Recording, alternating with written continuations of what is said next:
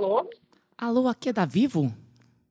Um... E aí, Mário? Bom dia.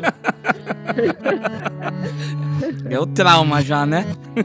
Não, mas a Vivo não liga no WhatsApp, né? A Vivo liga no celular mesmo. Eu tava recebendo todos os dias ligação da Vivo.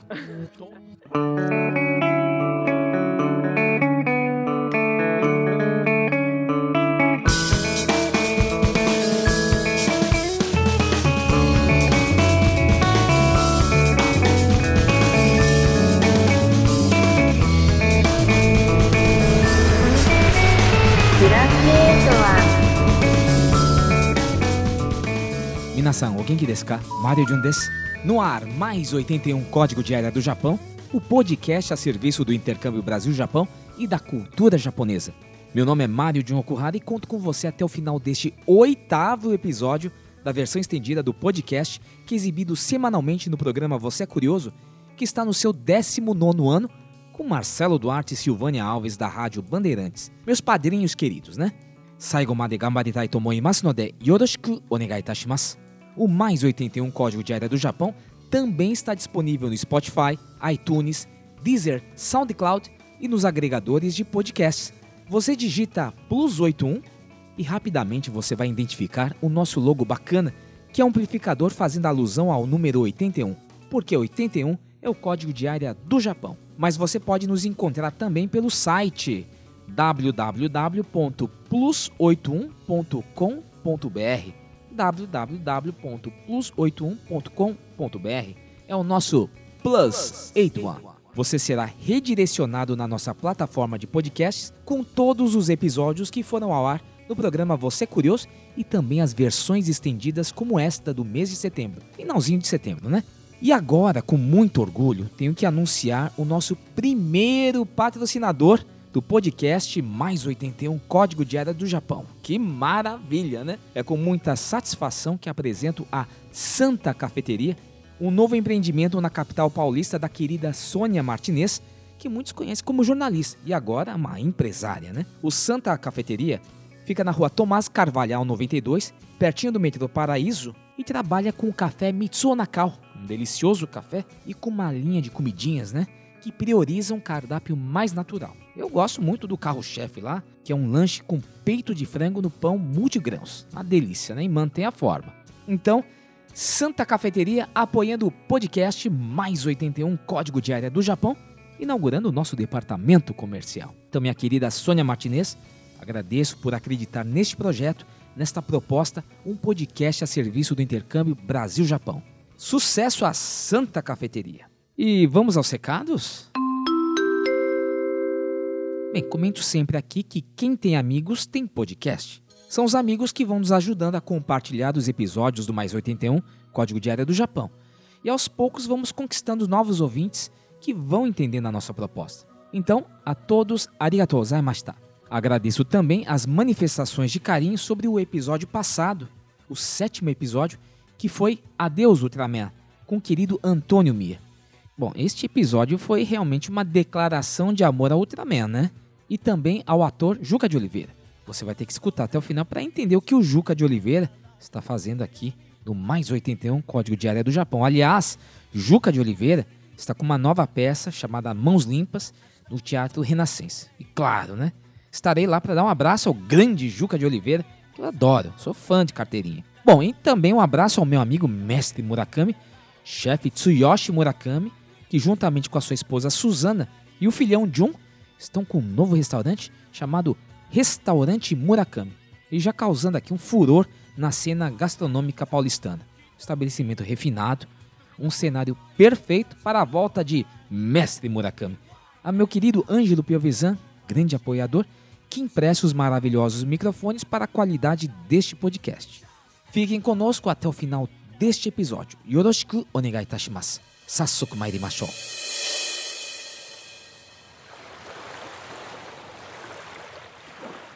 Nosso ponto de encontro hoje é no Pier do Saco do Ribeira, na cidade de Ubatuba, litoral norte de São Paulo.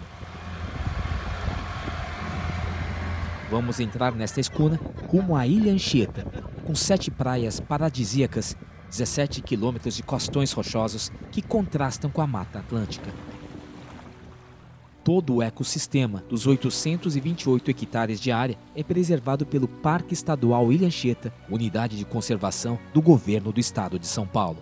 No passado, a ilha comportou um instituto correcional de segurança máxima para criminosos e presos políticos. Entre 1946 e 1948, 172 imigrantes japoneses foram detidos, sendo que aproximadamente 140 eram inocentes. O projeto de lei 53/2017 do vereador Osmar de Souza foi aprovado por unanimidade dos senhores vereadores. No dia 23 de setembro de 2017, foi instituído o Dia do Imigrante Japonês da Ilha Anchieta no calendário oficial da cidade de Ubatuba.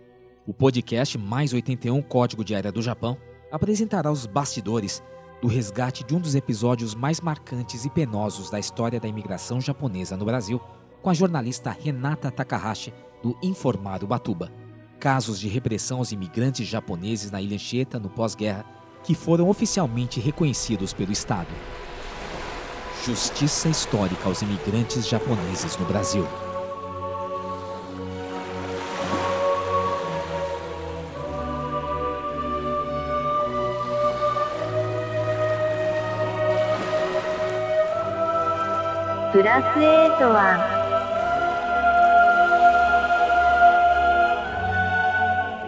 Estou aqui online com a senhora Renata Takahashi, que é jornalista e idealizadora do Informado Batuba, que é um jornal.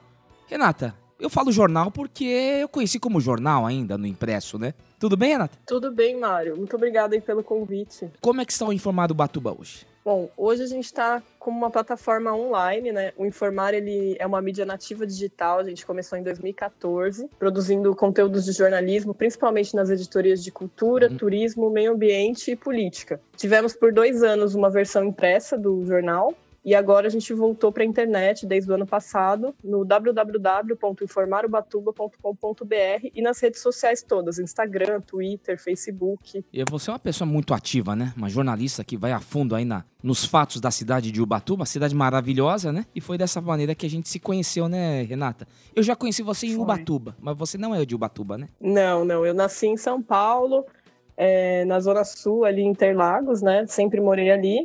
E com 19 anos eu me mudei para Bauru, onde eu fiz faculdade de jornalismo. Fiz a Unesp lá, Universidade Estadual Paulista. E passei cinco anos em Bauru, né? Em 2013 que eu vim para Ubatuba e desde então estou aqui. E... e como é que se deu essa aventura? Como é que foi chegar em Ubatuba? Você podia contar um pouquinho dessa sua história até chegar aí? Pois é, Mário. Eu nunca esperava, na verdade, que eu, eu não sabia que eu viria para cá. Não era um plano assim que eu tinha antigo. Foi um pouco de surpresa mesmo que aconteceu. É, no meu último ano de faculdade em Bauru, eu acabei me envolvendo bastante com projetos de meio ambiente, né? E hum. descobri que eu queria seguir muito essa linha do jornalismo ambiental. E, bom, o Batuba está dentro de uma área é. repleta de unidades de conservação, Serra do Mar, né? Ilhas, cachoeiras, rios e muita Mata Atlântica preservada ainda.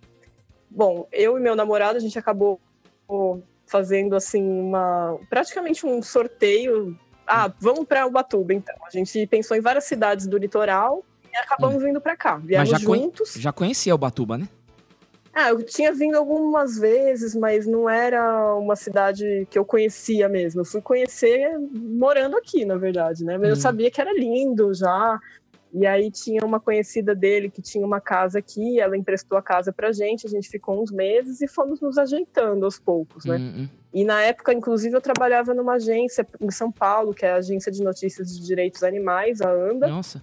E, pois é. E aí eu, eu, eu, trabalhava daqui de Ubatuba mesmo, prestava serviço, e acabei me desligando da ANDA no final de 2013 para poder me dedicar ao jornalismo da cidade, né? Porque eu ficava muito alienada do que estava acontecendo na cidade. Eu estava trabalhando uhum. com outros assuntos. E aí foi a partir de 2014, quando eu coloquei o site no ar, que eu comecei a conhecer mais pessoas aqui, conhecer mais histórias, e cobrir, fazer pautas sobre a região aqui.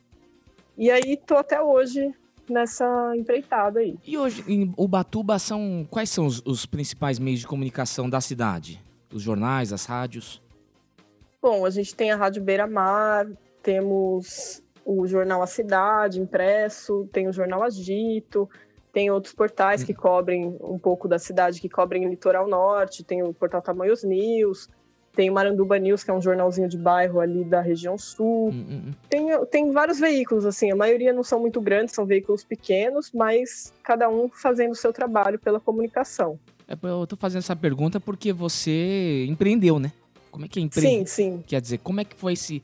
Opa, vou fazer um jornal aqui. Eu sou nova aqui. Olá, olá, Ubatuba, né? Cheguei, vou fazer um jornal. Como é que foi essa, essa saga? Que é, um, que é uma saga de empreendedora, né? Sim.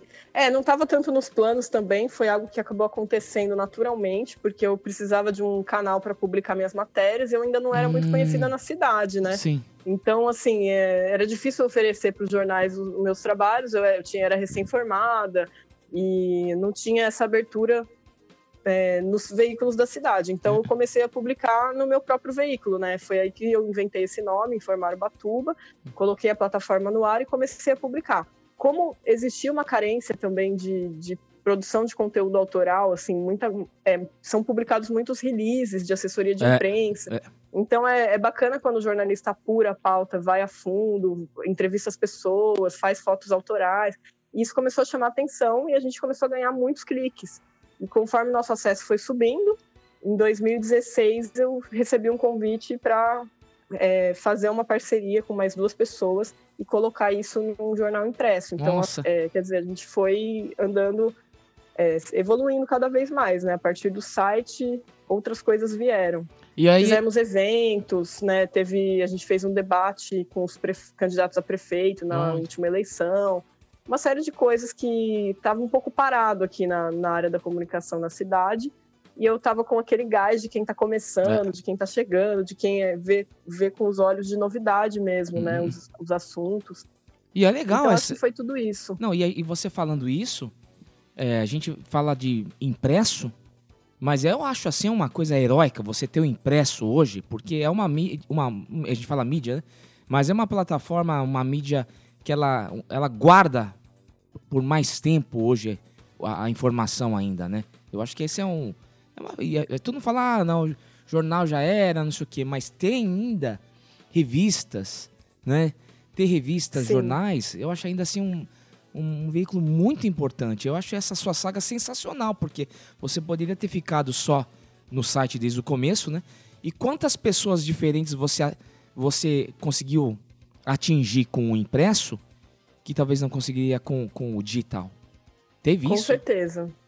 Sim, com certeza, porque aqui em Ubatuba, inclusive, a gente tem uma realidade diferente das cidades grandes. A gente não tem uma ótima internet, principalmente é. fora da região central, existe uma precariedade ainda nesse serviço. Então, muita gente não está conectada e a gente conseguia levar o jornal para os bairros mais distantes, para os sertões. Hum. É, então, a gente ampliou muito o nosso público e até hoje as pessoas cobram: ai, cadê o jornalzinho?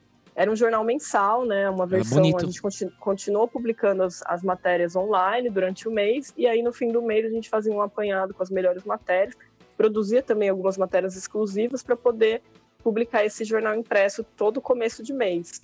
Nossa. E com certeza era um público diferente, atrai. Também eu percebo que muita gente, assim, fica um pouco decepcionado quando você fala que vai publicar a matéria só online Aí a pessoa, não, ela queria que saísse no jornal, é, no papel, sabe? É, é. é. Tem, então, tem, um... tem um encantamento também com o jornal impresso. É, né? tem um valor histórico, né, nessa história toda, né? Tem, tem e, sim. Imagina então, por exemplo, se eu morasse numa ilha. Eu ficaria esperando todo mês o, o informado Batuba. é verdade, viu? É verdade. E eu tô fazendo essa brincadeira porque a gente se conheceu em, em razão de uma ilha, né? Muito querida da, de Ubatuba que é Ilha Anchieta, né, Renata? Sim. Como é que foi você, você logo, você tá quanto tempo então no, em Ubatuba? Seis, seis anos? Isso, desde 2013. Você então com E essa... atuando aí, atuando com jornalismo na cidade desde 2014. E você então nessa parte ambiental, você em loco você conheceu todas essas localidades, as belezas de Ubatuba, né? Sim. E... Boa parte delas, né? E Anchieta, Ilha Anchieta, que nos uniu, uh, Renata Takahashi. O que, que é então, a Ilha Anchieta? Bom, eu vou contar um pouquinho de como eu conheci a ilha, né? E, Sim. E as histórias da ilha. Bom, Em 2014, eu fui pela primeira vez para a ilha. Eu não conhecia nada sobre as histórias. Eu fui porque era um lugar bonito e uma amiga minha veio me visitar e a gente acabou indo para lá. Uhum. É, até 2016, eu ainda não havia publicado nada sobre a ilha. E eu cobri a Câmara Municipal, né? Sim. Inclusive era em outro endereço, era, ainda era aqui no centro a Câmara, num prédio alugado. E eu estava lá toda terça-feira nas sessões ordinárias acompanhando quando no dia, se eu não me engano, em abril, no dia 12 de abril, eu tô até aqui com uma cola aberta para não falar nenhuma bobagem. É, é jornalista, competente, é, né? Pois é, era uma sessão ordinária no dia 12 de abril e o vereador Claudinei Xavier, ele aprovou uma lei em, que instituía no calendário oficial de Ubatuba o Dia Municipal aos Imigrantes Búlgaros e Gagaúzos Bessarabianos. Certo. E aquilo me chamou muita atenção, porque eu não sabia o que, que era aquilo, e tinha a ver com a Ilha Anchieta, né? Uhum. Quando eu fui ver o projeto, ele citava ali a Ilha Anchieta, que seria uma série de 151 mortes de imigrantes que ocorreram em 1926 né, na uhum. ilha.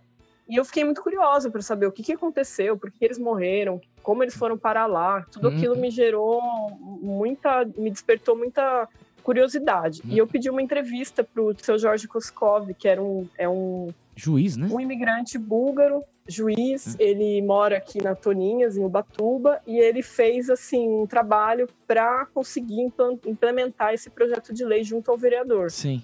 E nesse mesmo dia ele havia sido homenageado pela Câmara também. Então foi um dia muito feliz para ele. Ele conseguiu é, a lei e conseguiu também, e foi também homenageado. Logo após a sessão, ele me concedeu uma entrevista hum. e no dia seguinte eu publiquei uma matéria falando sobre, contando um pouco mais do que ele me falou sobre essa história dos búlgaros.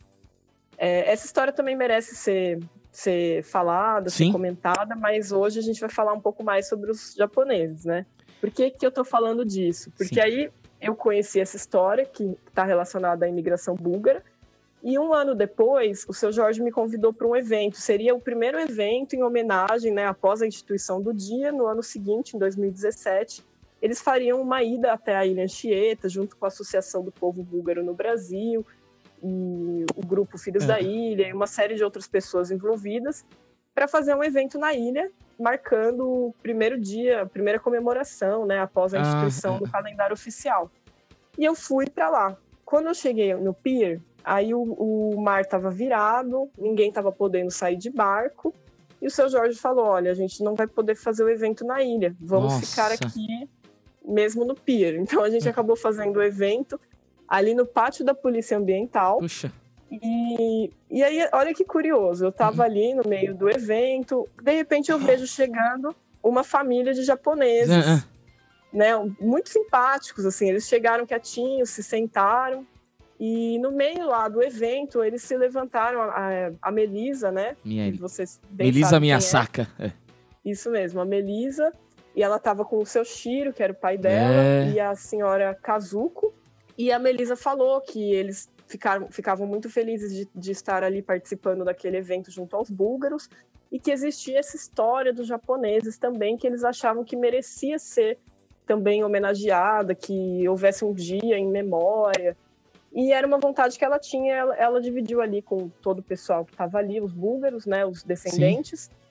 E eu acabei trocando telefone com ela, né? Porque eu, a gente sempre faz esse network assim do jornalista, é, é, muito comum. A gente vê as pessoas falando, vê pessoas envolvidas, sim, né? Sim. Nas histórias da cidade, a gente acaba pegando o telefone, deixando o nosso contato e muitas vezes nada acontece, às vezes acontece.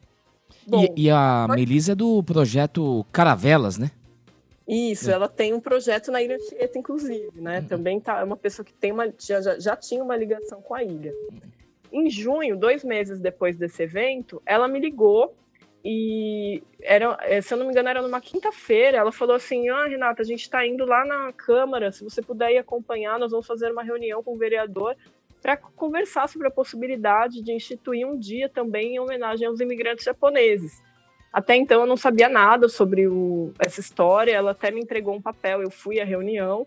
Ela me entregou um papel uhum. com um breve histórico sobre isso, que inclusive acho que você também ajudou a escrever, né, para situar os vereadores e explicar o que, que ela queria. Nossa, foi assim, estive... né? Ah, é.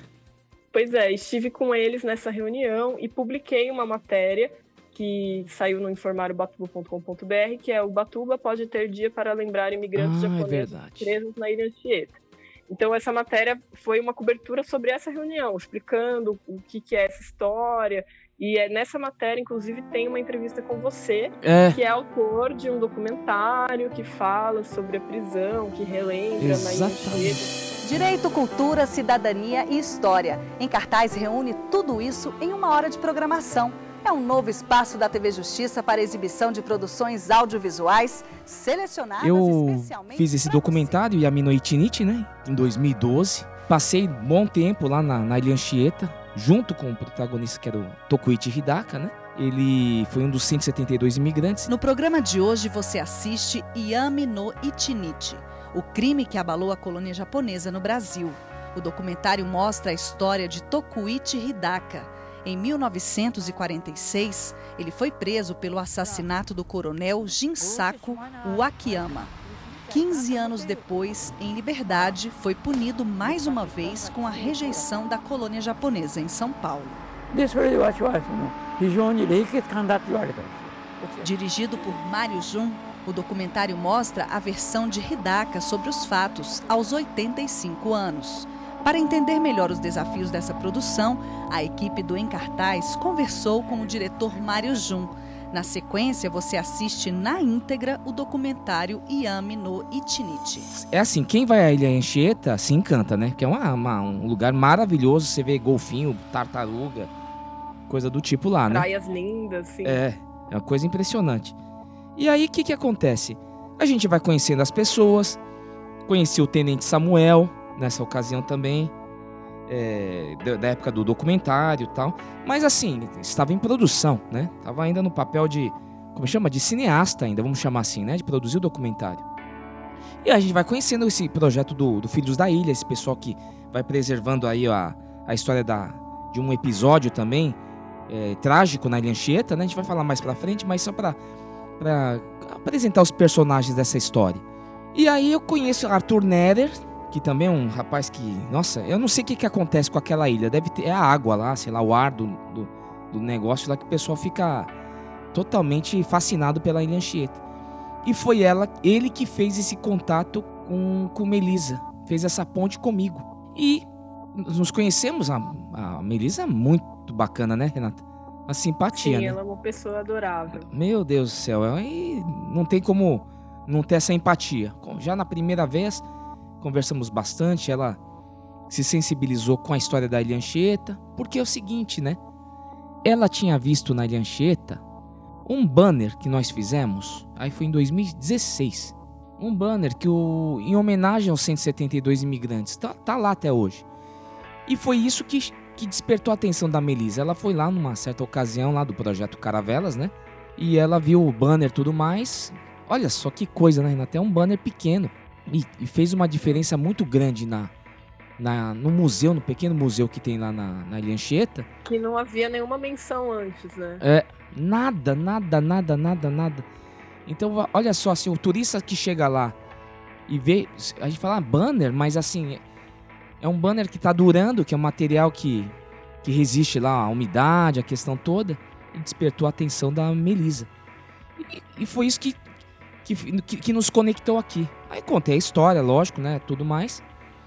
E foi essa história de fazer uma, uma homenagem a, a, aos imigrantes lá.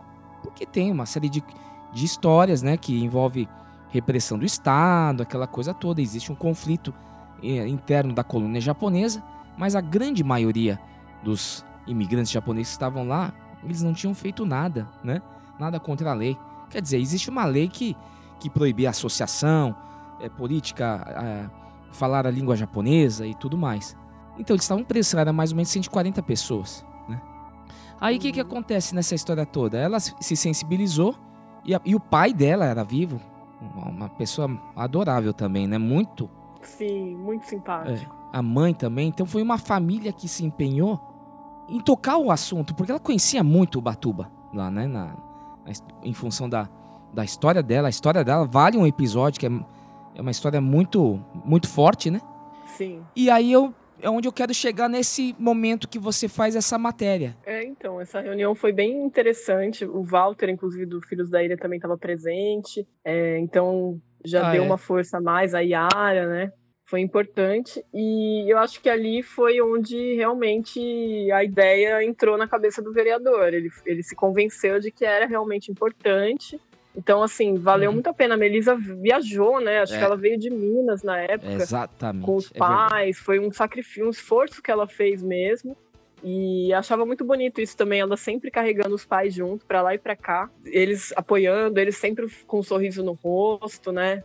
Isso foi muito bonito de ver. Foi rápido, né? Porque pouco tempo depois eles já conseguiram a aprovação na Câmara é. E, e aí já começou a se pensar no evento, que seria no, no final do ano, ali em 2017, no segundo semestre. Então, deu tudo muito certo, assim. Acho que o empenho da Melissa foi fundamental. Eu, na verdade, fiz o meu papel de registro mesmo. E fiquei muito grata da, da Melissa ter se lembrado de mim, porque no dia do, dos búlgaros a gente mal conversou. A gente uhum. simplesmente trocou telefones. E ela já confiou, assim, confiou no meu trabalho, confiou em mim, me chamou para acompanhar essa reunião. E a partir daí, tudo que, que, que fosse em, em, relação a esse, esse fato histórico da ilha com os japoneses, ela sempre estava me avisando, me informando, me envolvendo. Hum. E você também, então, é, conheci muitas pessoas também graças a, a essa data, né, a instituição dessa data no calendário da cidade. E acompanhei o dia da instituição na é. Câmara, quando ela também estava presente. E você sabe que agora, engraçado, a gente vai lembrando, o empenho dela, Renata, porque ela não media esforços. Eu falei, minha nossa, você sabe, o ativismo, chega uma hora que a gente vai se desgastando, porque ele absorve demais, né? De quem tá à frente, quem tá no movimento. E é ter uma questão burocrática grande, né? Porque a Anchieta é do Estado, né? Não é da, da, da, da, cidade de Ubatuba, né? Então você começa a se, se deparar com essas questões aí burocráticas, governamentais, né? E tudo mais. E realmente isso, se você não tem uma dedicação inteira nesse, nesse sentido, você se frustra muito, se cansa. E a, e a Melisa entra no momento vital dessa história, que ela veio com esse gás todo. E é importante também a gente falar para quem está ouvindo, eu acho que hoje a Anchieta é uma unidade de conservação. Certo. O próprio parque, que é, é gerido pela Fundação Florestal, ele tem que estar tá envolvido também, né? Porque para você instalar, por exemplo, colocar o gerador lá, é. é. Você precisa de uma autorização do parque para colocar uma placa, um banner, tudo é um, é um, passa por todo mundo, por todas essas instituições, né? Mais pelo estado do que pela própria prefeitura, por ser um parque estadual, né? E naquele momento chegamos aí num consenso, realmente nos, nos abraçamos no sentido de que todos estavam de acordo com o projeto de instituição de um dia para se homenagear os imigrantes japoneses na Ilha Anchieta. Renata, eu vou subir o áudio aqui desse. Para pontuar esse primeiro bloco, eu vou colocar o áudio desse dia na Câmara. Ah, legal. Tem a fala da Melissa, tem, inclusive. Tem, tem, tem. Está aberta a vigésima sessão ordinária da Câmara Municipal de Ubatuba em 27 de junho de 2017. O senhor secretário fará a leitura da lista de presença. Vereadores: Adão Pereira, Claudinei Xavier, Júnior JR, Manuel Marques, Osmar de Souza, Bibi, Ricardo Cortes, Rochinha do Basquete, Silvinho Brandão, Wellington de Moura. Está em discussão a ata da 19ª sessão ordinária de 2017. Fica dispensada a sua leitura, uma vez que cópias da ata já foram enviadas aos senhores vereadores. O senhor gostaria de pedir ao senhor secretário que fizesse a leitura do projeto e do parecer da Comissão de Justiça e Redação. Projeto de Lei 50-17, vereador Osmar de Souza institui o Dia Municipal homenagem aos imigrantes japoneses presos na Ilha Anchieta no período de 1939 a 1948 no município de Ubatuba. O projeto de lei do vereador Osmar de Souza está em discussão. Peço a palavra, é, passo a palavra aos senhores vereadores, mas antes chamo a dona Belisa para se pronunciar aqui na tribuna sobre o referido projeto. Minasama, konbanwa, watashi Melisa tomo shimasu. Oisogashi nakade kite kudasate totemo kansha imasu. しています両親も出席してくださってとても幸せ感じています O Brasil sempre incorporou a esperança dos imigrantes. O Brasil é um país miscigenado, um caldeirão de culturas. E, obviamente, como descendente de japoneses que sou, orientada pelo presidente da Associação Filhos da Ilha, na pessoa do Tenente Samuel, e também, por outro lado, pelos representantes da maior colônia de japoneses no Brasil, em São Paulo, nas pessoas do Sr. Mário Okuhara, Sr. Masayuki Fukazawa, redator-chefe do Nikkei Shimbun, assim como pela jornalista Renata Takahashi, do jornal Informar Ubatuba. Para os imigrantes japoneses no Brasil, a Segunda Guerra é um marco de um período de sua história, talvez o mais dramático. Minha mãe conta que aos 15 anos teve seu professor de língua japonesa arrancado da escola por lecionar o japonês, suas cartilhas queimadas e seu pai do, dia para a noite foi obrigado a fechar as portas do seu comércio para fugir ao interior. O Departamento da Ordem de Política Social, DOPS, registra que 390 japoneses foram indiciados no inquérito policial como autores de crimes praticados contra o Código Penal, que veda aos estrangeiros o exercício das atividades políticas no Brasil. Por esses motivos, inicialmente 80 japoneses foram enviados em 1946 ao presídio, ao presídio da Ilha Anchieta, no município de Ubatuba, São Paulo. Foram três grupos, totalizando 172 japoneses, sendo que 144 deles não cometeram nenhuma infração, ou seja, 84% eram inocentes. Olha só, foi nessa na ocasião na Câmara Municipal, a Melisa foi munida de todo o conteúdo. Ela, eu lembro bem que aqui em São Paulo a gente fez todos os preparativos desse, desse documento que foi entregue a cada um dos 11 vereadores, né, Renata? Não me engano? Sim, são 10, 10 vereadores. 10 vereadores? E aí a, a Melisa foi a cada um deles né, fazer o corpo a corpo, o famoso corpo a corpo. Além do Osmar de Souza, que já tinha feito esse trabalho né, de sensibilização e tudo mais. Mas eu lembro que ela me contou, foi lá falar com cada um dos vereadores e tudo mais, até o início da sessão. E você, evidentemente, o informado Ubatuba, sempre cobrindo os grandes fatos e momentos da cidade de Ubatuba. Esse foi um deles? Foi, com certeza foi. É, é, foi muito legal estar presente lá. Eu, eu, estaria de qualquer forma na Câmara, né, cobrindo como, como normalmente, mas foi um dia especial, assim, né? Já conhecia a história, os bastidores e tudo levava a crer que seria aprovado, né? Uhum. Eu só tenho um pequeno adendo a fazer, assim, uma observação que Sim. eu até cheguei a fazer essa observação no próprio dia e acabou passando, né? Uhum. Que o projeto de lei ele foi instituído com, eu acredito que foi um, houve um erro no período histórico, porque eles colocam o período de 1939 a ah, 1948. É.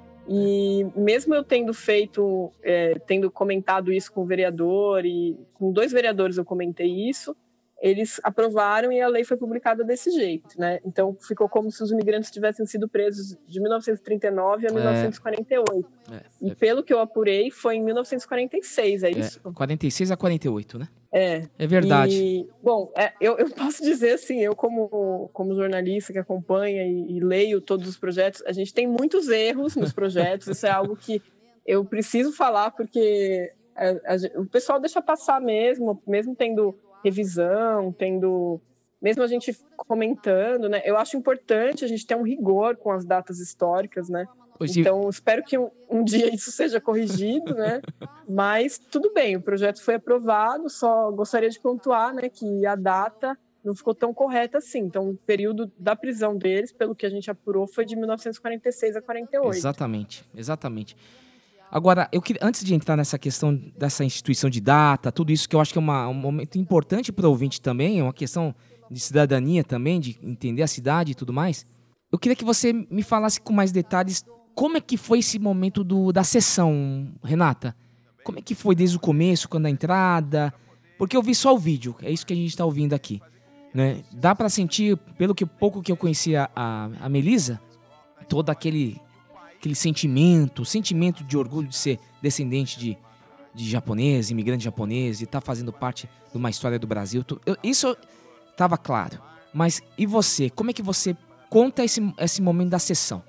Bom, é, era uma sessão ordinária, numa terça-feira, e sempre que tem algum projeto que pega algum, que um, algum grupo está apoiando, assim, o, o pessoal costuma ir, né? E foi o que aconteceu. Então tava lá o pessoal dos Filhos da Ilha, uhum. a Melisa e os pais dela, né?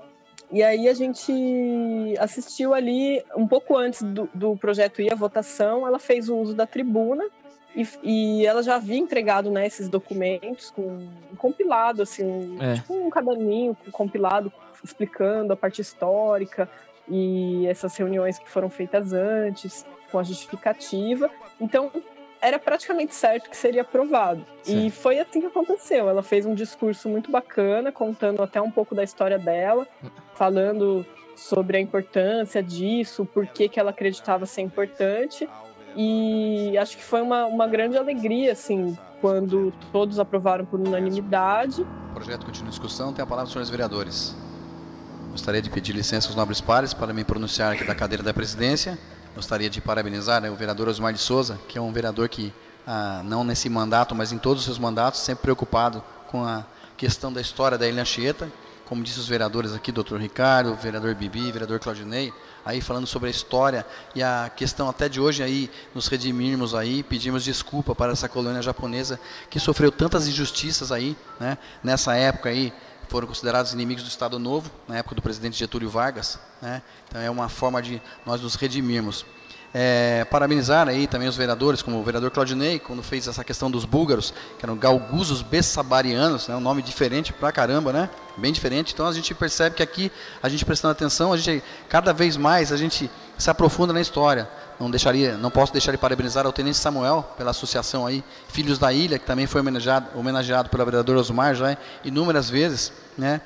E pela, pela escrita do livro Rebelião, Mitos e Lendas que foi feito por ele. A professora Júlia Pavese, como foi aqui citado é, pela senhora Melissa aí, que escreveu a Ilha Cheta e a Educação. E esse livro tem, é, creio eu, que foi escrito aí baseado nos imigrantes japoneses que muitos muito fez aí por por nós pelo nosso Brasil, né? Principalmente aí trazendo a questão da cultura, a educação e principalmente a agricultura.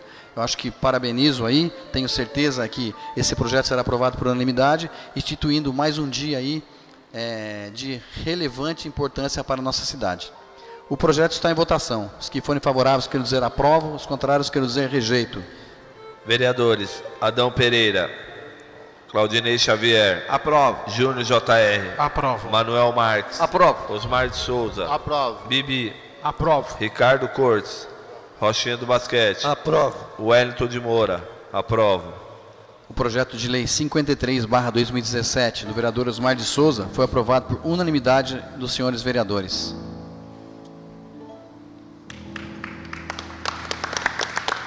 E foi instituído, e a partir daí passou-se já a se pensar, acho que ali mesmo naquele dia a gente já estava conversando após a sessão uhum. do que do, do, das próximas ações, né, uhum. de como seria dali para frente. E daquele dia você, de algum vereador, você lembra de alguma fala especial que te chamou a atenção? Como é que você viu dessa parte deles?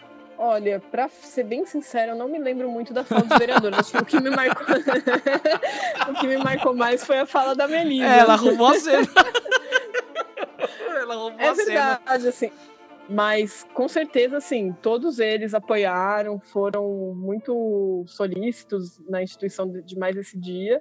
E como eu falei, acho que eles têm esse olhar também de que isso para nós, como cidade turística, é importante, né? Que o nosso calendário tem essas datas pontuadas, o calendário oficial, e que se promova, que se incentive essas comemorações. Mas que eu, eu acho que, mesmo muito deles, muitos deles ali não conhecendo a fundo isso, eles foram parceiros, sim, foram, apoiaram o projeto por conta disso, né? Da gente ter uma cidade turística e ser importante a gente pontuar esses eventos que aconteceram e comentar sobre isso, ainda que alguns não sejam tão felizes, né? Como no caso da Inancheto, é. são eventos sempre muito pesados, por exemplo, dos búlgaros que foram mortos, pois dos é, imigrantes é, foram presos, da rebelião. São, são tragédias né, que aconteceram, é. mas que a gente não pode ignorar. Olha, eu vou falar uma coisa. Você sabe que eu fiquei aqui, estava muito ansioso nesse dia, aguardando, né, a mensagem da, da Melisa, porque assim, por mais bem encaminhado que foi, recebendo tudo mais, é o que você acabou de falar. É uma, uma comemoração de um fato muito difícil da história da imigração japonesa. Mesmo o dos búlgaros é tragédia, né? Mas na verdade tá falando de tragédias, né? E a, ah, normalmente a gente tem dias aí mais, mais festivos, né? Então a gente fala do dia de categorias, dia do, do sapateiro, dia do dentista, sei lá, coisa do tipo que a gente vê normalmente ser é, instituído numa Câmara. E quando você tem, é, tem questões aí que envolvem política, que não deixam de, de envolver política, isso que a gente vai falar logo mais, era o meu grande receio, porque eu não tinha, a, apesar de todo o apoio do jornal Nikkei Shimbun, do Masaiki Fukazawa, sempre apurando com seriedade os fatos, trazendo realmente os fatos que, que foram esquecidos pela própria colônia japonesa, que foram é, fatos tristes, complicados, difíceis, violentos, que a colônia resolveu esquecer. A gente não tinha propriamente um apoio da, da representação aqui em São Paulo. Então, eu tinha essa, essa ansiedade né, do resultado real mesmo. Será que realmente vai ser aprovado? Só quando a, a Melissa me ligou que eu, que eu acreditei, né? Porque a gente fala de, de várias, várias histórias da, da Alhancheta, de maus tratos, tortura, etc e tal, que poderia ter um empecilho, né? Numa uma questão de aprovação. Mas graças a Deus deu tudo certo, graças ao empenho de seu, da Melisa, de todos, é, foi feita uma, uma justa homenagem. E aí, Renata, eu queria passar um pouco para o ouvinte o que, que significa essa, esse projeto de lei quando a gente institui um dia. Porque normalmente a gente acaba tirando sarro, que é o dia do, do, do patinador, dia não sei o que, ah, vereador só ah, trabalha para fazer dia de tal. Ah, no ano fizeram 300 e poucas homenagens ao dia do, do Cabo Man, o dia do guitarrista, não sei o quê. Mas eu vejo com essa experiência do dia oficial do imigrante japonês na Ilha Anchieta que a coisa não foi simples, né? Apesar de ter sido rápido, ele teve que passar por um por questões aí de, de manifestação, de esclarecimento, de convencimento para chegar a, a, a, ser oficializado, Renata. Você que vive a Câmara, você que vive a cidade, conhece essa parte legislativa, o que, que significa isso para uma cidade, ter dias comemorativos dessa forma? Então, Mário, assim, o calendário oficial de, do município, vou falar mais aqui de Ubatuba, que é onde eu estou inserida e conheço Sim. a realidade, né? Ele tem muitos, muitas datas, muitas mesmo. São instituídas todo ano, instituem-se muitas datas comemorativas. E o que eu costumo dizer é, é isso vai, vai acontecer ou não de acordo com o empenho dos grupos interessados, né? Porque uhum. muitas datas simplesmente são instituídas e nada acontece depois. Uhum. Aquilo fica no calendário, fica registrado, mas não tem necessariamente uma comemoração. É, essas, essas leis, elas normalmente elas são leis de poucos artigos, né? Em, essa mesmo do, do Dia do Imigrante Japonês, ela tem cinco artigos, e ela prevê que haja uma comemoração na semana do dia 23 de setembro, e que o, o município pode firmar convênio, parceria com entidades públicas e privadas para fazer essas comemorações e tudo mais. Mas é aquilo, se não houver um empenho, como no caso dos búlgaros, o, o seu Jorge é a pessoa que está sempre uhum. movimentando isso. Então, todo ano ele já planeja, ele chama a Associação do Povo Búlgaro, ele ah, articula. E isso faz com que o dia continue sendo lembrado. Sim. Às vezes a prefeitura faz uma ação de comunicação, então publica no site dizendo que tal dia, né, na data tal, é comemorado, e aí naquele dia eles publicam uma matéria explicando, que também é uma forma de comemoração, de memória, né? Sim. Mas os eventos mesmo, eles vão depender muito dos grupos interessados, né? Porque é. As, é, o, o, calendário oficial ele tem inúmeras datas. E as datas são instituídas de acordo com o interesse dos grupos e são e permanecem, né, vivas também de acordo com o interesse dos grupos. É. Mas uma vez inserido no calendário oficial, ela fica lá, né? Ninguém vai tirar a data de lá. Então agora o, o que o, o interessante é que haja esse empenho para que o município, tipo uma cutucada mesmo, né? E aí, o que, que nós vamos fazer esse ano? Como uhum. vai ser?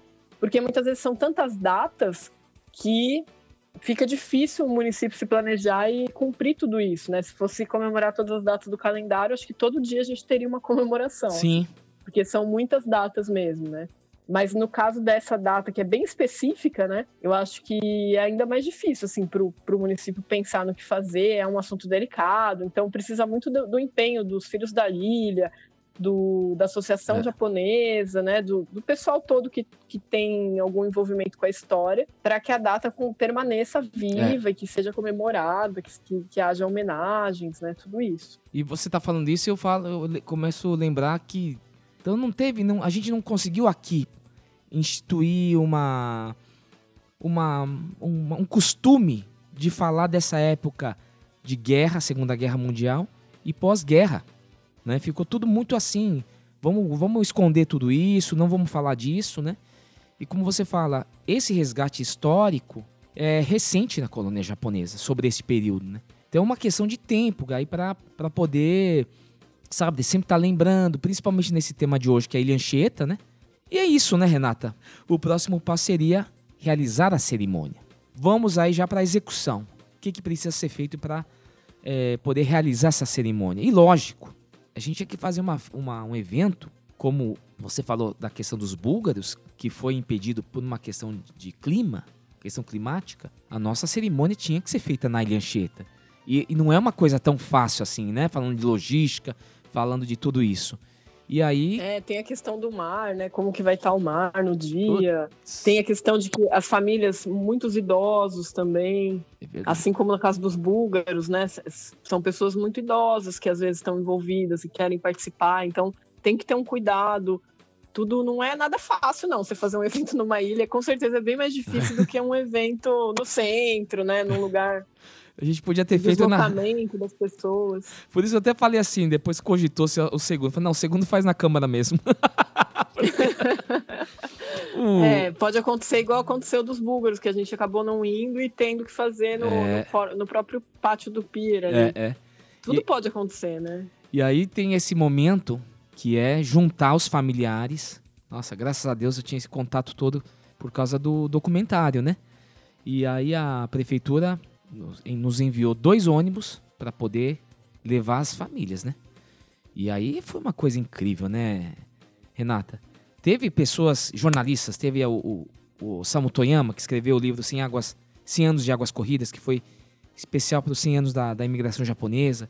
Priscila Perazzo, que teve um livro sobre campos de concentração para alemães e, e japoneses, também esteve presente. O Davi Leal, que veio do Rio, né, ele é também documentarista, mas um grande momento foram dos familiares, né? Inclusive Tokuichi Hidaka, que é o personagem do documentário, Yamino Ichinichi, ele veio com a família de Marília e a família Yamauchi veio de Tupã. Nossa, é- parece a novela, né? Porque eles vieram de Tupã, chegaram cedinho. A gente saiu de que horas daqui? Seis da manhã, coisa do tipo. Então, É, eles, eles- Foi ó, uma viagem longa, é, né? E a família Yamauchi saiu, viajou a noite inteira, Tupã, até São Paulo, chegou aqui para pegar esse ônibus para ir para Ubatuba. Foi assim, é um- teve um esforço muito bonito das famílias, uma homenagem. Eu acho que essa cerimônia teve um, um- um cunho de homenagem das famílias. É o que pontuou essa, essa história toda. Então, a gente foi. Saímos aqui de São Paulo para Ubatuba com, com essa carga emocional. E chegando lá na, na Ilha Anchieta, oh, desculpa, chegando em Ubatuba, no Yacht Club, que foi uma coisa muito bacana, né? Yacht Club ofereceu um almoço às famílias, a todos nós, e aí tínhamos que ir para Ilha Anchieta. Porque aí, afinal de contas, tem uma questão de tempo, tem uma questão do mar. E aí fomos todos nós no, num barco, né, Renato? Uhum. Que é um barco turístico lá que leva, leva muita gente. Quanto tempo que é da, do, do continente até a Ilha Anchieta de viagem, Renato? Ah, dependendo da velocidade da embarcação, é coisa de 20 minutos, 10 minutos. É bem, é bem curta a viagem até, né? Não é tão distante do, do continente. E aí, Renato, para terminar esse segundo bloco, estávamos nos aproximando da Ilha Anchieta, porque a gente chega lá perto e não dá pra gente atracar no, no pier. O pier Sim. reformado, não sei o que aconteceu lá, que não, não- a gente não podia chegar perto. E agora? Como é que a gente vai chegar lá, né? Eu sei que a gente teve que fazer um- uma baldeação com, com, com bote. E foi, Uhum. e foi um es- escravo de Jó, né? Sim. Vai, volta, vai, volta. Inclusive a mãe da, da Fernanda, a dona Ana. Oi, dona Ana. Eu vou dar um abraço, dona Ana, né? Família Yamauchi Tupã.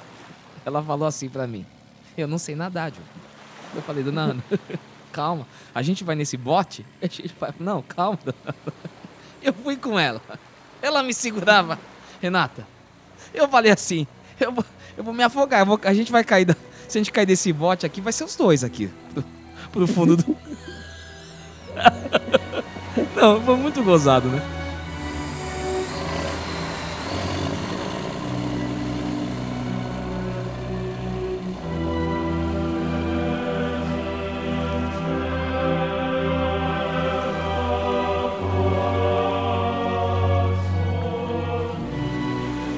Mais 81 Código de Área do Japão, hoje com esse episódio especial e trazendo à tona aqui um episódio que continua sendo inédito, né, na, na não só na, na, colônia japonesa, mas na história do Brasil, que foram os casos de prisões japoneses durante a Segunda Guerra Mundial e no pós-guerra também, né? Então hoje, hoje estamos retratando a história da Ilha Anchieta, justamente na comemoração do Dia do imigrante japonês da Ilha Anchieta, um dia oficial da cidade, do calendário da cidade de Ubatuba.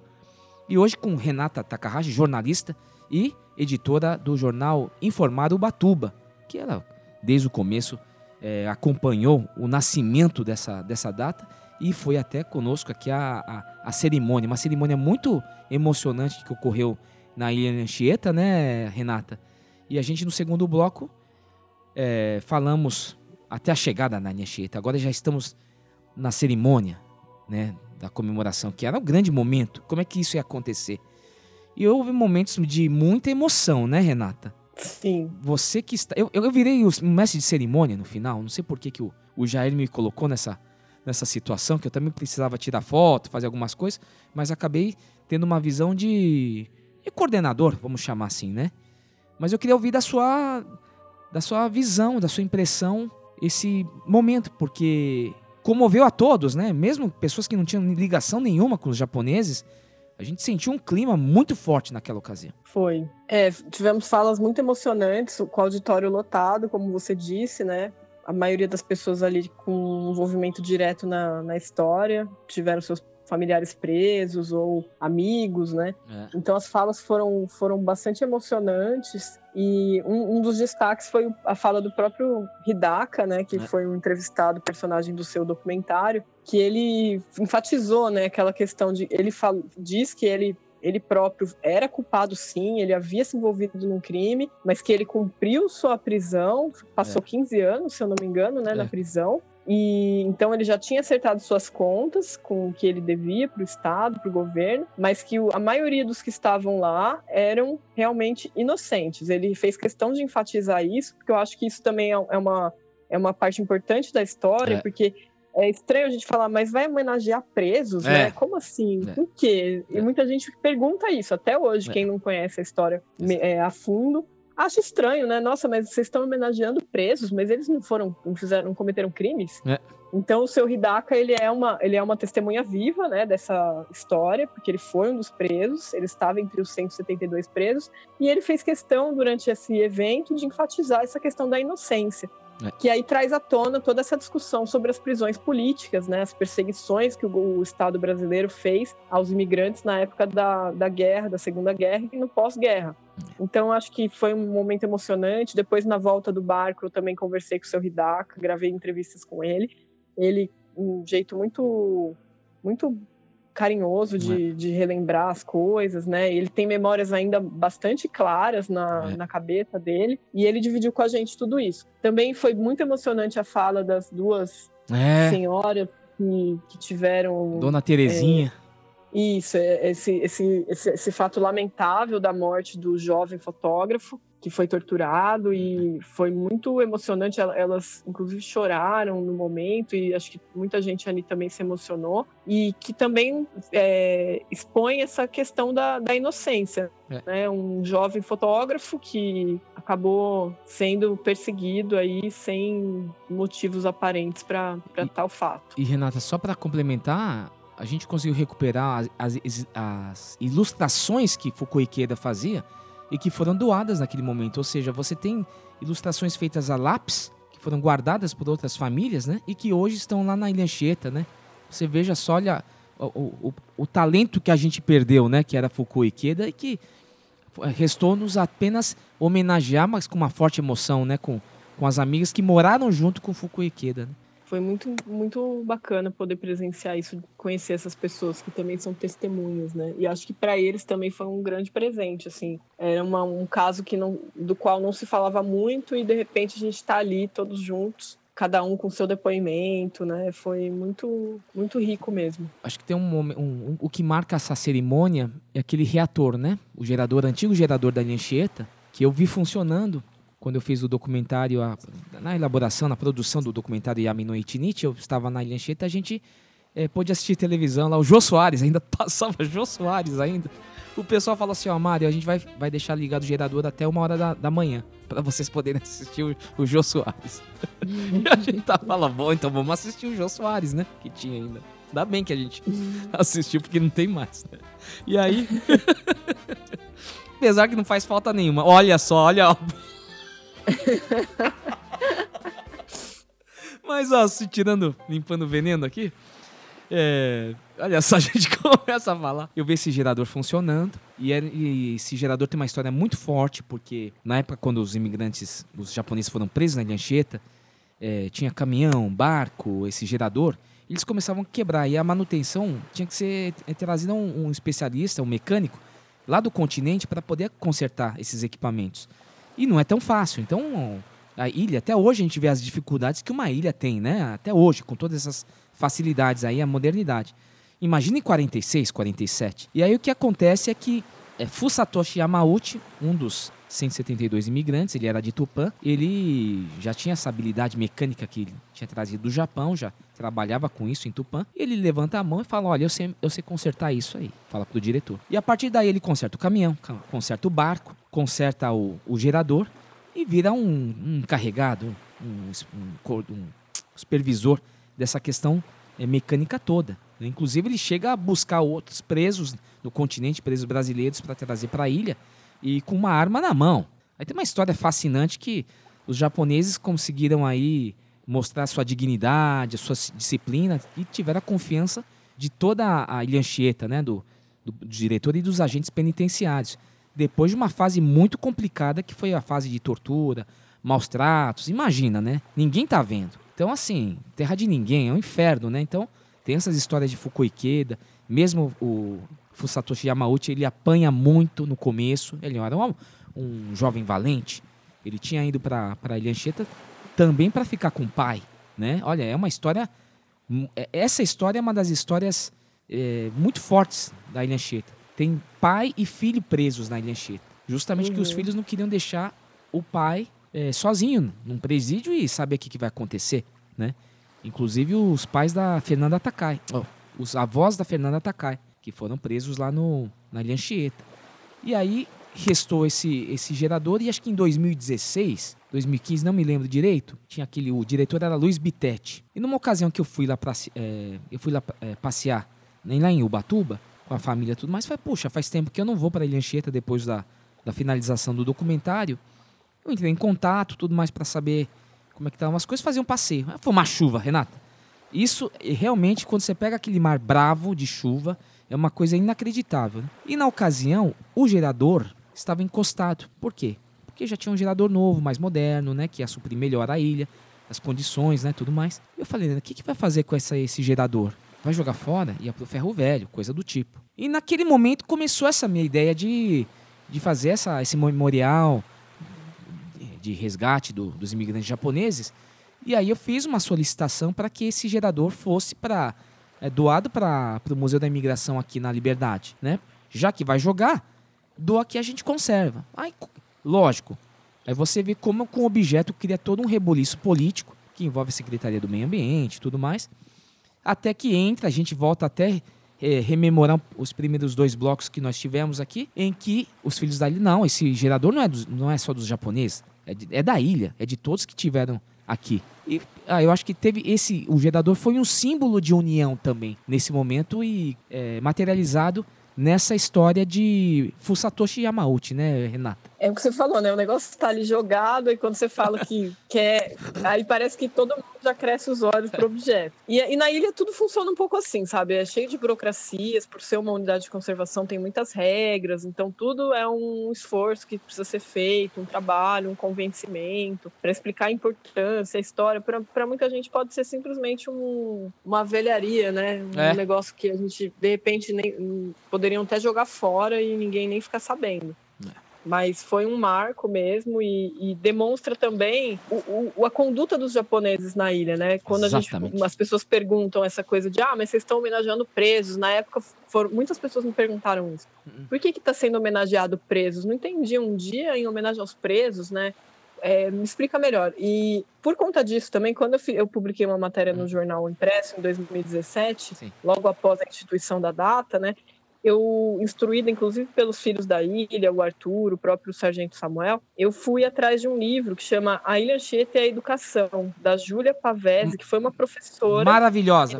É, eu não cheguei a conhecê-la pessoalmente, mas na época ela foi, foi a primeira experiência dela como formada, como educadora, foi na Ilha Anchieta, entre 1945 e 1948, onde ela lecionava para os alunos que estavam ali na ilha. E ela conta um pouco no livro, tá na biblioteca de Batuba esse livro, inclusive, pode ser consultado.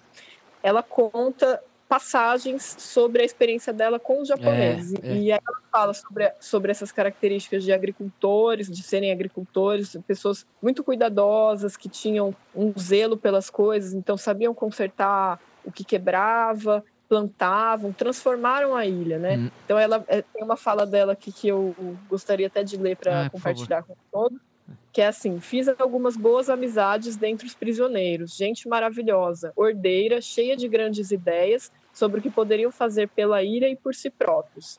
E ela também comenta sobre o, os tomates, abóboras, mandiocas e como a, a alimentação foi enriquecida pelas mãos agricultoras desses novos prisioneiros, né? É. E que ela, ela realmente via eles como presos diferentes que tinham ela, ela falava que eles eram diferentes dos outros criminosos, né? Eles eram um, um hum. grupo bem diferenciado ali e que não podia nem, nem sequer, na opinião dela, ser misturado aos demais, porque eles eram, como a gente falou, muitos ali eram inclusive inocentes, é. então eles não tinham, estavam ali necessariamente pagando um, um crime, né, por um crime. Então eles tinham essa coisa de chegar e começar a organizar a ilha, plantar, faziam seu, seus campeonatos de sumô, né? Uma série de curiosidades bem interessantes que ela registrou no livro, que, que evidencia isso, né? Tem a ver com o gerador também. Eles eram pessoas que chegavam na ilha para melhorar a ilha. Parece é. que depois que eles passaram ali, a ilha ficou... Desandou, né? É, mudou.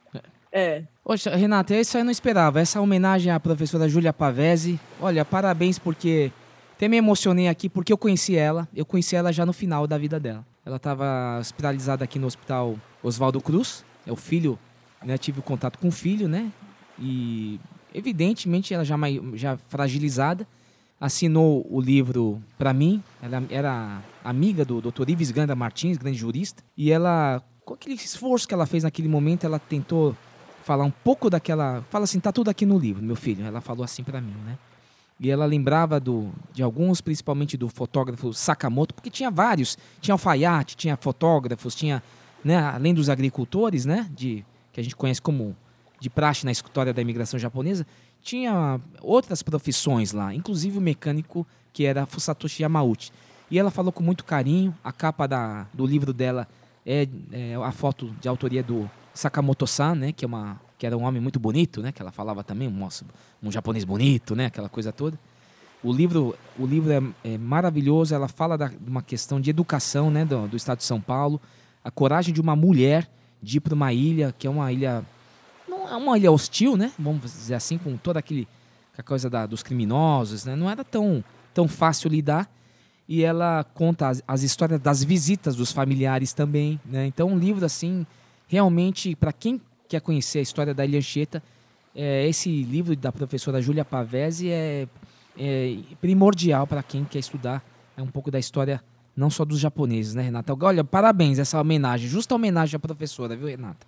Ah, obrigado, Mário. É, eu que agradeço aí também pela oportunidade de estar compartilhando essas olha, histórias aqui. Muito bacana. E olha, Renata, a gente já já tem que ir meio que caminhando para o final, né, desse terceiro bloco. Não posso esquecer algumas perguntas de você ainda que eu queria finalizar, mas eu acho muito importante esse destaque que você fez a Tokuichi Hidaka. E ele, ao longo de toda essa história, que eu tive um contato com ele muito intenso é, para a elaboração do documentário, em razão da memória dele, que é uma coisa incrível, que ele ajudou muito, né? Depois disso, nesse ativismo que me envolvo no movimento é, de resgate da memória dos imigrantes japoneses, com, chamado Projeto Abrangências, né? Que a gente tem uma oportunidade de fazer tardiamente as denúncias do, das graves viola violações ocorridas na Ilha Anchieta.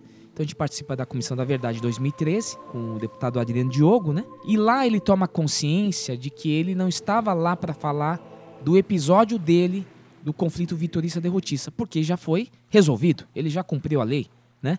Já está, uhum. Já cumpriu a lei perante o Estado brasileiro. Então é um cidadão comum, né? E realmente ele toca a vida de uma forma muito ordeira, constitui família, toca os seus negócios, está lá em Marília lá até hoje. Tanto é que a família esteve lá, o, o filho Akil, né?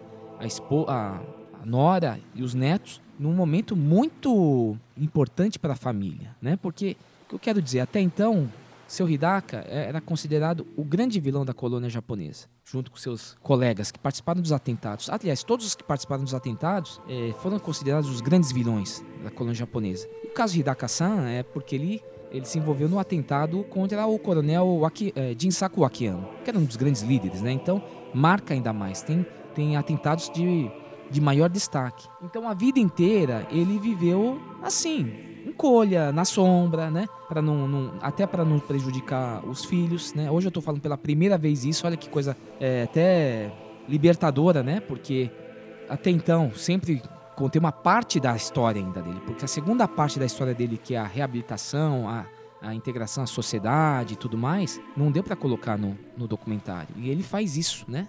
Se dedica a vida toda a ser um cidadão né, normal, pagando seus impostos, etc. E, tal. e ele toma consciência na, a partir da Comissão da Verdade que ele era, um, ele era a única voz que poderia falar em defesa dos inocentes.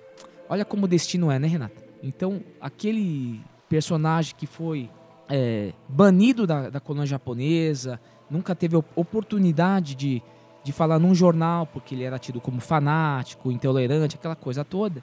Evidentemente, o documentário Yaminoichi dá o espaço para ele falar isso. Tem outros jornalistas aí, o próprio casal Asando, o jornal Nikkei, que dá esse espaço. E ali ele começa a ter essa consciência de, de falar por aqueles que não conseguiram se defender é, e, e, foram brutalmente é, torturados. Então, aquele momento que você lembra com muita exatidão, eu acho que ele cumpriu a missão aqui. A missão de Hidaka-san no sentido é, de justiça, Renata. Com certeza, mesmo não tendo nenhum dos, dos colegas dele ali para ver o que ele estava falando, né?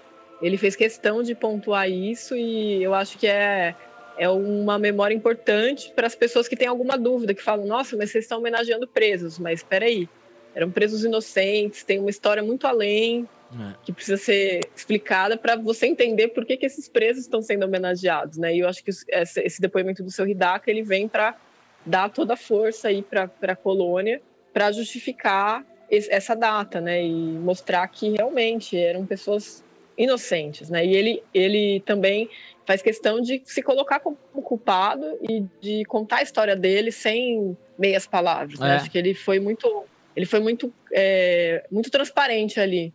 É e eu, isso me, me gera uma admiração, me causou uma admiração assim pela pessoa dele, sabe? Apesar de ter essa história triste, de ter se envolvido com esse crime, é, dele não não esconder isso, né? E ainda se colocar em defesa dos inocentes. Então, é. parabéns para o seu Hidaka e agradeço ele por ter comparecido no evento, né? E somado assim com, com esse depoimento tão importante. É verdade. Ele falou pelos amigos, colegas que estiveram presos com ele mas ao mesmo tempo tivemos os depoimentos de outras, outros familiares que, na verdade, não se referiram aos japoneses como presos, mas como pais, né?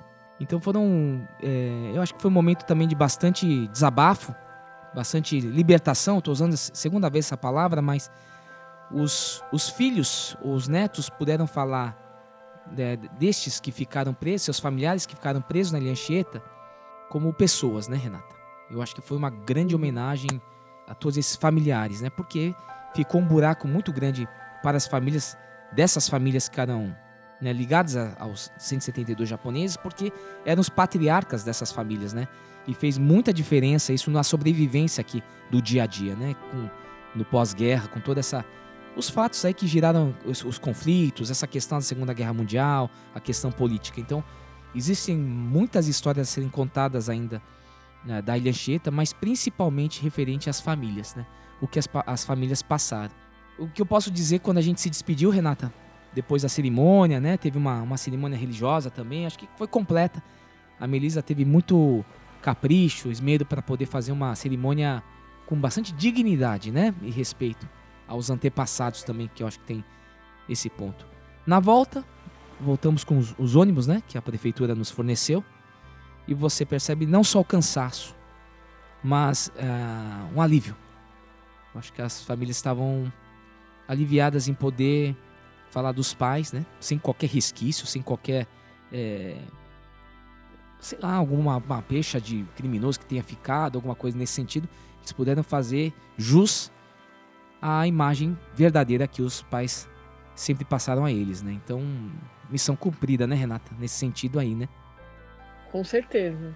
Foi muito importante e, e eu espero que para os próximos anos também é, diversas ações podem ser pensadas, né, para que a data não seja meramente uma lei que constitui é. e, e, ninguém mais fala nisso. Ainda tem muito o que se pesquisar, ainda tem muita gente para dar seu depoimento, para contar sua história, relembrar o, as histórias dos, dos, parentes. Eu acho que ainda tem muita coisa que pode ser explorada nesse, nesse, nessa passagem.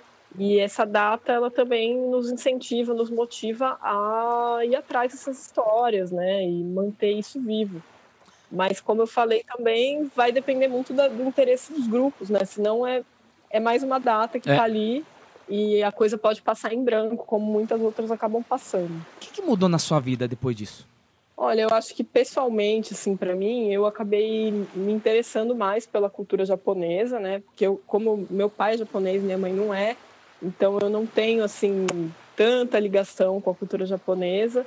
Meus avós já faleceram, é, então foi um, uma retomada, sabe? Eu a partir de eu, eu, ter, eu tendo contato com esse assunto, com essa história, eu comecei a me interessar de novo e fui buscar algumas coisas sobre a, a minha família também. Conversei com algumas tias, porque eu, eu acabei levando. Eu publiquei uma matéria também na revista Ribeira sobre uhum. esse evento que a gente estava comentando, né? contando como foi o evento, com fotos e textos, e levei para a família japonesa para eles lerem, né? Uhum. Minha família Takahashi. E ali a gente conversou um pouco sobre isso, assim. Também minha tia contou algumas histórias que eu não sabia, é, de, de, momentos muito difíceis que ela passou quando chegou do Japão, junto com a mãe dela e outros parentes. Eles uhum. passaram fome, passaram muita dificuldade, foram para o meio da mata, tinham que abrir mata, Nossa. tinham que plantar e era tudo muito precário. Muitas pessoas pegaram malária, é. então teve uma situação assim muito difícil no começo, né? E hoje muitas pessoas falam: Nossa, os japoneses são tão bem sucedidos, são pessoas tão inteligentes que têm tem, tem uma vida boa, mas é. a gente não a gente não conhece tanto essa história do começo. Então é. acho que isso para minha vida pessoal foi foi um marco, né? Foi um momento de buscar essas histórias, de trocar com os meus parentes, tentar entender um pouco mais das nossas origens e me interessei em aprender a língua, em conhecer mais da cultura. A gente está querendo fazer uma viagem para o Japão uhum.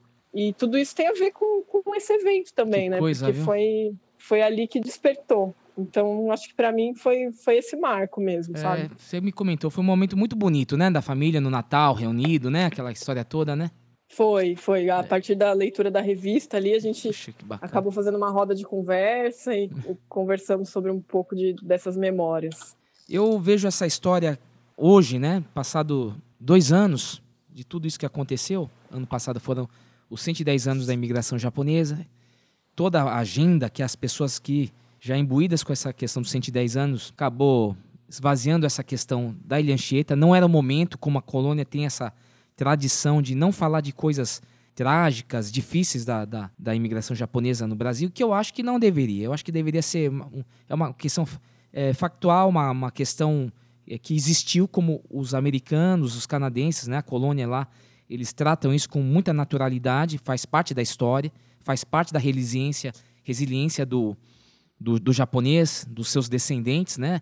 Esse período da Segunda Guerra Mundial.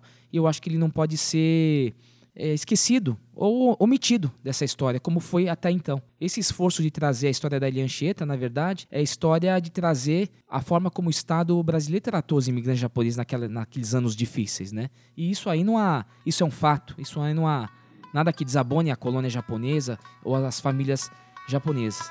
Vamos para o Bento Box? Vamos.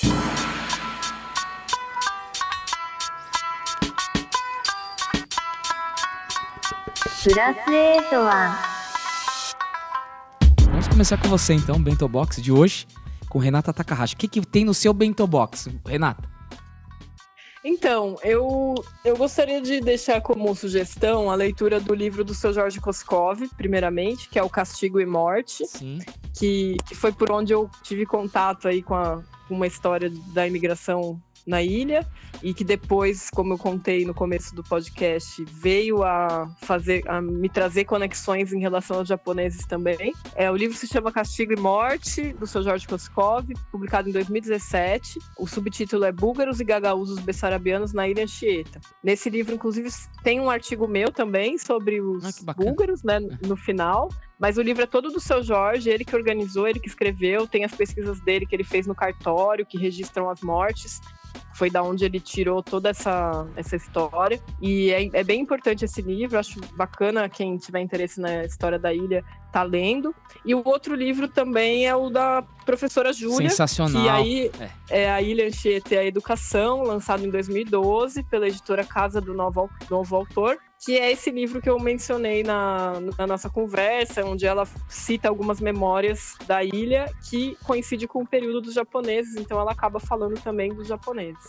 E, como não poderia deixar de ser, com certeza eu é, recomendo muito a, que as pessoas assistam o seu documentário, que é o crime que abalou o crime que abalou a colônia japonesa no Brasil. Por quê? Porque ele, ele foi gravado na ilha, acho que é o único documentário que a gente tem sobre essa história é, pontualmente e que traz o, a memória tão importante do seu Hidaka, que é um dos presos, único preso que está vivo ainda, para contar essas memórias. Então, acho que esses três é, esses três documentos que eu falei, os dois livros e esse documentário, são bem importantes para quem tiver a fim de se aprofundar na, na história, nas histórias da Ilha Anchieta e dos imigrantes, né? Olha, Renata, eu agradeço, viu, a referência aí, fiquei lisonjeado, mas agora me deu um tilt aqui, porque a minha dica do Bento Box ia dar um documentário mesmo. Ah, é?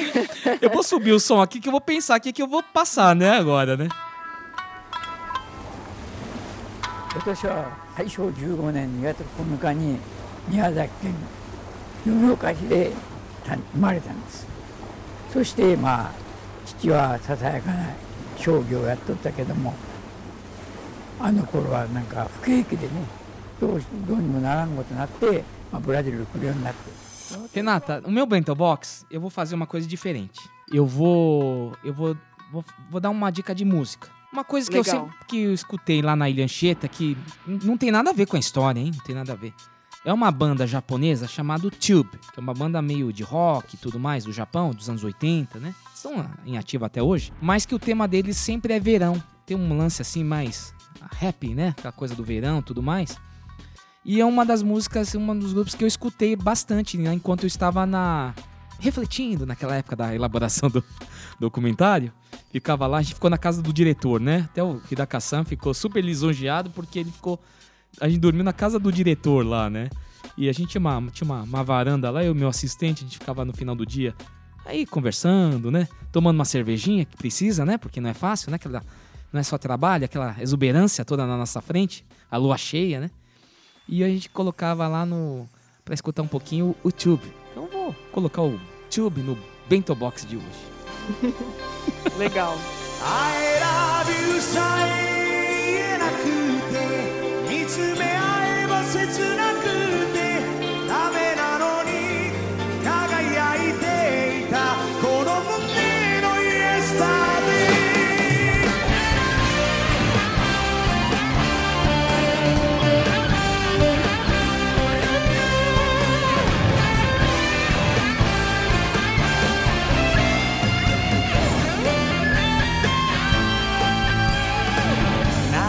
音が騒げばやがて夏の合図 É isso, Renata. Bento Box. Hoje, mais 81 Código de Ética do Japão. Teve a presença, presença maciça, assim, forte, a jornalista Renata Takahashi. Minha amiga, né, Renata? Sim, nos tornamos amigos. Né? Que realmente toca com muita competência o Informar Ubatuba. Que é o site, Renata? É informarubatuba.com.br. Então a gente pode saber tudo antes de ir para Ubatuba. Gente fica sabendo de tudo lá, né?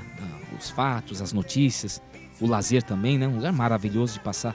E realmente enfatizando de novo o seu papel, você é muito modesta. Ou como diria a Hebe, Hebe Camargo, nossa saudosa Hebe Camargo, uma gracinha, viu? Você é uma gracinha.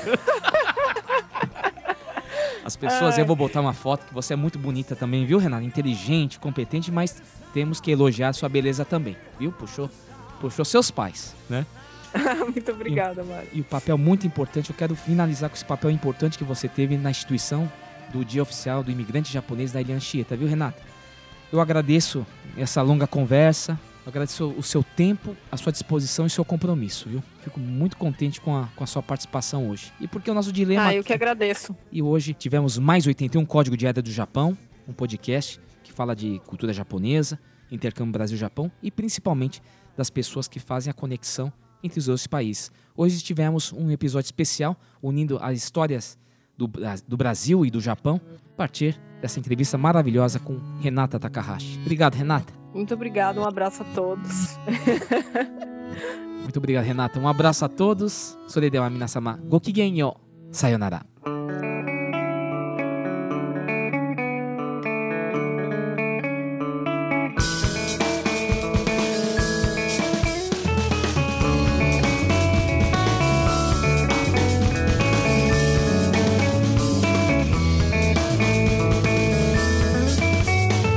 ラスエイトは